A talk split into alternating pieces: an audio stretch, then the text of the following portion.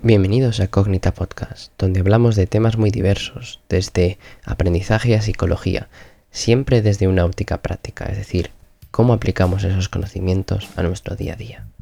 Este es el episodio número 3 y vamos a hablar de la definición del éxito.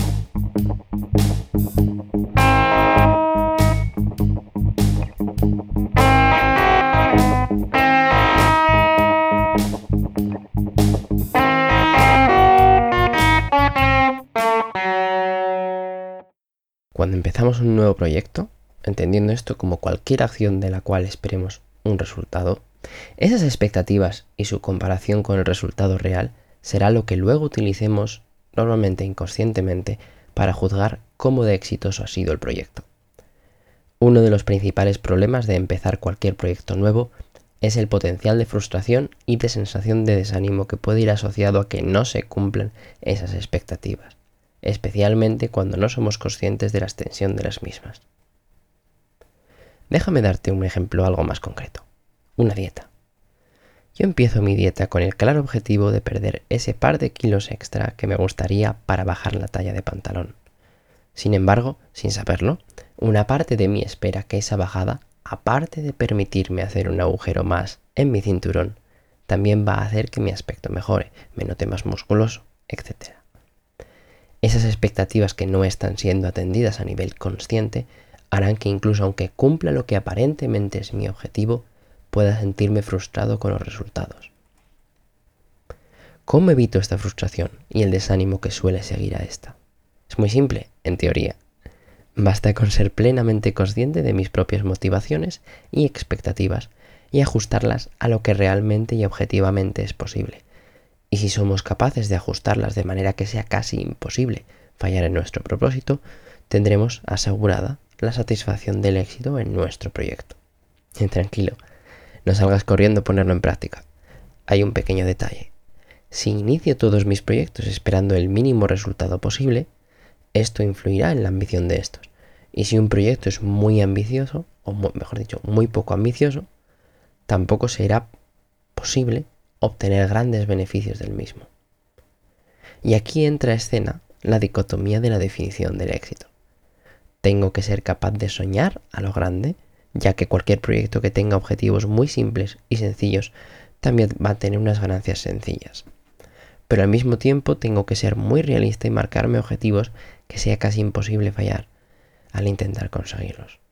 La mejor forma para mí es simplificando los grandes objetivos en muchos pequeños, de manera que los pequeños pasos sean asequibles y fáciles de conseguir, pero la suma de los mismos sea lo suficientemente ambiciosa para marcar una diferencia. Es por eso muy importante a la hora de mantener el impulso y el empuje al iniciar un nuevo proyecto, sea cual sea, aprender un nuevo idioma, empezar una página web, el cumplir objetivos de manera temprana. Un pequeño éxito lo antes posible hará que sea más fácil mantener el ritmo y por consecuencia permanecer más en el estudio, en el trabajo, en la iniciativa, etc. Esto es crucial, ya que a largo plazo tendrá mejores resultados un método malo, pero que sea sostenible, que un método perfecto, pero que sea tan intenso y requiera tanto esfuerzo que a la segunda semana dejemos de seguirlo. El primero nos dará resultados, aunque sea de manera lenta o no tan eficiente, y el segundo nos dará frustraciones. Ahora bien, un buen método, que además promueva la sostenibilidad del mismo, será siempre nuestra primera opción. A nivel práctico, la manera más fácil de marcarse objetivos es que sean asequibles y que me den ese impulso inicial. La mejor manera de hacerlo es simplificar y dividir las tareas. Saltando otro ejemplo, este centrado en el estudio permíteme que te presente un estudio de caso, ¿no? Un estudiante se está haciendo la planificación del semestre. Detalla lo que tiene que estudiar cada semana. La definición del éxito es aprobar el examen. Esto quiere decir que desde que inicie el estudio hasta que haga el examen y reciba las notas, van a pasar cuatro meses o más por lo tanto, la fuerza de voluntad y ganas de estudiar tendrán que originarse en el estudiante, en vez de venir apoyadas externamente por la consecución de pequeños objetivos. Esta situación es complicada de mantener y además no proporciona forma de medir el progreso de una manera que motive al estudiante, más allá de esta semana he estudiado los temas que me había propuesto. Sin embargo, no deja de ser una percepción subjetiva del progreso. Una mejor manera sería definiendo objetivos semanales, fácilmente medibles, de forma que semana a semana pueda ir midiendo mi progreso.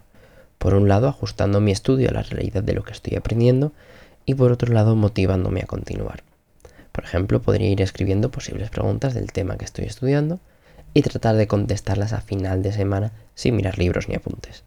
Puedo incluso hacerlo día a día, sacando dos o tres preguntas de cada sesión de estudio y tratando de contestarlas al día siguiente, lo que resultará más o menos fácil y me permitirá motivarme para estudiar ese día al ver los resultados. O en el peor de los casos, en el que no recuerde nada del día anterior, me permitirá diagnosticar qué información no he retenido y he de repasar más a fondo. Éxitos tempranos en mi proceso de estudio me permitirán sentirme más motivado de cara a continuar con este.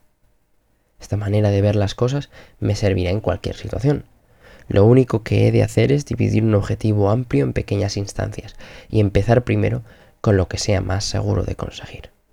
De forma que eso me sirva como motivación para continuar adelante con el proyecto.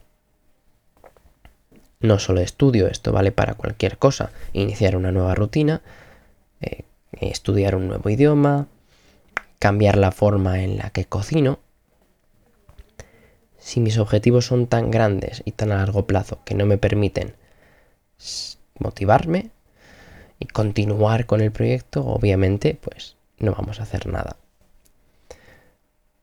Por eso, para mí, si un objetivo no lo puedo hacer o si un paso de mi proyecto o de mi plan no lo puedo hacer en esta semana o incluso en el mismo día si me pongo entonces es un paso demasiado complejo y aún puede dividirse más. Así que, para terminar, los éxitos tempranos a la hora de mantener un proyecto a lo largo del tiempo son cruciales. La forma de conseguirlos es dividiendo nuestras tareas, proyectos o planes en elementos más pequeños y digeribles que nos permitan obtener esos éxitos tempranos y de esa manera mantener nuestra motivación, por así decirlo. También es importante entender que si me marco un objetivo tan grande que resulta imposible cumplirlo, eso va a impactarme de manera negativa. Pero que tampoco puedo marcarme tan objetivos tan pequeños que no me supongan ningún desafío. Como ya he dicho, la forma de lidiar entre esos dos extremos es precisamente el dividir un gran objetivo en pequeños. Y con esto acabamos la podcast de hoy.